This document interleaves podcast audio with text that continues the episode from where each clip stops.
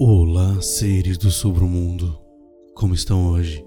Tem tido ótimos pesadelos? Então, esse ano a gente vai ter algumas novidades. Eu espero que vocês uh, gostem das novidades e elas vão chegar em breve para todo mundo saber. Eu realmente quero me dedicar ao máximo para trazer o melhor conteúdo para vocês. Mas até lá, eu sou o Bruno Lima e esse é o Sobre o Mundo Terror.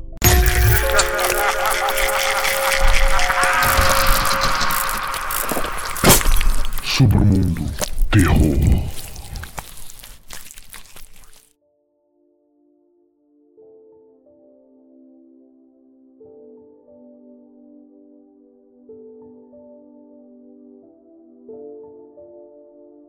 Meu avô cresceu em uma fazenda de galinhas fora da Cracóvia, na Polônia. Ele faleceu há alguns anos, aos 82. Poucos dias antes de falecer, Devido a uma forma agressiva de câncer de estômago, ele me sentou ao lado dele em sua velha cadeira de balanço e disse com seu sotaque polonês familiar: Depois que peguei o barco para Nova York, prometi deixar essa história para trás. Ele não olhou para cima enquanto falava comigo, simplesmente olhando para sua xícara de café preto. Já se passaram 70 anos e devo contar alguém antes de encontrar Deus. Nasci em uma cidade pequena, pitoresca e vazia, que apesar da ocupação nazista, ainda funcionava. Morávamos nesta casa de fazenda de dois quartos. Meu pai, minha mãe e meus irmãos Michal e Igor. Lamento que você nunca tenha conhecido nenhum deles. De qualquer forma, Michal e Igor eram gêmeos.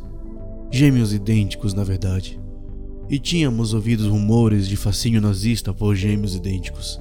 E isso nos obrigou a ser ainda mais reservados. Embora já vivêssemos em uma parte isolada do campo, na última casa ocupada da cidade. Para evitar ir para as cidades ocupadas, comíamos basicamente apenas frango e ovos em todas as refeições. E tudo mais que mamãe conseguia colher do jardim. Foi solitário mas nós sobrevivemos. O que era mais difícil para mim era o fato de ter que dormir no porão. E devido ao fato de Michel e Igor serem bem crianças, eles exigiam bastante a atenção do meu pai e da minha mãe. O porão era frio, com apenas uma pequena janela, e o luar era a única coisa que eu tinha. Por causa disso, sempre demorei a descer até ficar absolutamente exausto para não ter que ficar ali acordado por muito tempo. Nas noites em que não conseguia dormir, olhava pela janela que me dava uma pequena vista para o jardim e para o grande poço abandonado. Essa foi minha atividade diária durante aquelas noites solitárias dilaceradas pela guerra. Em geral, era chato e sem intercorrências, mas às vezes eu via uma família ou mesmo apenas um homem ou dois amantes, esgueirando-se pelo nosso jardim até a nossa porta da frente. Eles sempre pareciam apressados e assustados, e às vezes usavam roupas esfarrapadas. O que se seguiam eram sons horríveis de batidas e súplicas para quem quer que vivesse lá para tentar entrar, seguido por uma discussão entre meu pai e minha mãe sobre se deveríamos deixá-los entrar ou não. Ele se moveu na cadeira para se ajustar. Veja, filho, não sabíamos bem, pelo menos eu não sabia, que morávamos bem perto do campo de concentração de Auschwitz e que aquelas pessoas eram fugitivas. Bem, seu pai os deixou entrar? Eu perguntei impaciente. Não. Teria sido uma sentença de morte para eles e também para nós. Os nazistas não gostavam de poloneses, mas nos toleravam. E era mais fácil esconder Michal ou Igor do que uma família inteira. Meu pai fez o que tinha que fazer para manter sua família viva. Com o avanço da guerra, cada vez menos pessoas começaram a aparecer no meio da noite. Foi nessa época que nossos frangos e vegetais começaram a desaparecer. Perder nosso único suprimento de comida não era tolerável, e nesse ponto, meu pai suspeitou que fossem os fugitivos. Então, ele construiu uma cerca ao redor de nossa propriedade. E mesmo assim, as galinhas continuaram desaparecendo. Elas não eram mortas, elas só sumiam, simplesmente desapareciam de suas gaiolas e currais. Uma noite, decidi ficar acordado para ver se conseguia descobrir o motivo delas sumirem. Lutei contra meu cansaço até as primeiras horas da manhã, e apesar da pouca iluminação e da chuva, tive um vislumbre do que parecia ser uma figura humana correndo pelo jardim. Corri escada acima para contar a meu pai, e ele saiu correndo com uma faca, a melhor arma de defesa doméstica que podíamos pagar.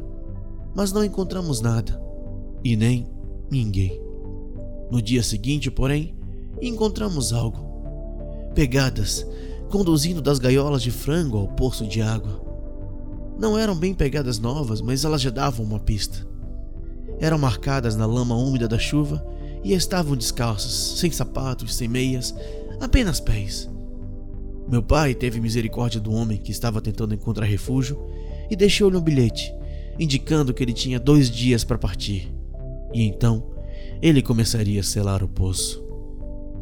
Esperei impacientemente que meu avô me contasse sobre o destino do homem. Na noite seguinte, tive a ideia de levar um cobertor para baixo do poço para o homem, já que o inverno estava se aproximando. Esperei até que meus pais dormissem e escapei para fora de casa. Gritei algo amigável para baixo do poço, indicando ao pobre homem que minhas intenções eram benignas, e comecei a minha descida segurando as mãos e os pés nas estacas presas às pedras. Quando me aproximei do fundo, senti um cheiro absolutamente horrível e tirei a lanterna do meu pai do bolso para tentar apontá-la para o homem. Foi então que me dei conta de quão grande era o poço, tendo sido usado para fornecer água para toda a cidade e suas famílias no passado. Famílias que já não existiam. Mas eu não encontrei nenhum homem apenas um buraco, uma fenda na pedra, onde a parede do poço havia desabado, abrindo-se para algum tipo de fenda de apenas dois metros de largura e três metros de profundidade. Dentro estava sentado não um homem, mas uma família inteira, da qual apenas uma única criatura semelhante a um esqueleto sobreviveu. A luz refletia em seus olhos fundos e pele cinza. O sangue cobria seu rosto e carcaças de frango espalhadas por toda parte. Uma pilha de aves em decomposição ao lado de uma mulher e o que suspeitei que fossem seu filho e filha. Crianças que não deviam ter mais de cinco anos. E eles pareciam estar mortos há semanas. O homem, se é que ele poderia ser chamado assim, apenas olhou para a luz. Eu o encarei de volta, incapaz de quebrar seu olhar. Não me senti ameaçado por ele, pois carecia de qualquer agressão. Ele simplesmente se agachou, imóvel a qualquer coisa. Ele estava vazio, desprovido de tudo que nos torna humanos. Ele deveria ter percebido que os membros de sua família haviam morrido há muito tempo, mas ele ainda estava trazendo comida para os seus cadáveres. Ele não podia aceitar. Ele finalmente virou a cabeça, entretanto, quando iluminei o cadáver de sua filha. Ele a olhou fixamente, sentou-se mais perto dela e continuou sua vigília. Você pode ir agora, eu disse a ele. Vou abrir o portão para que você possa escapar.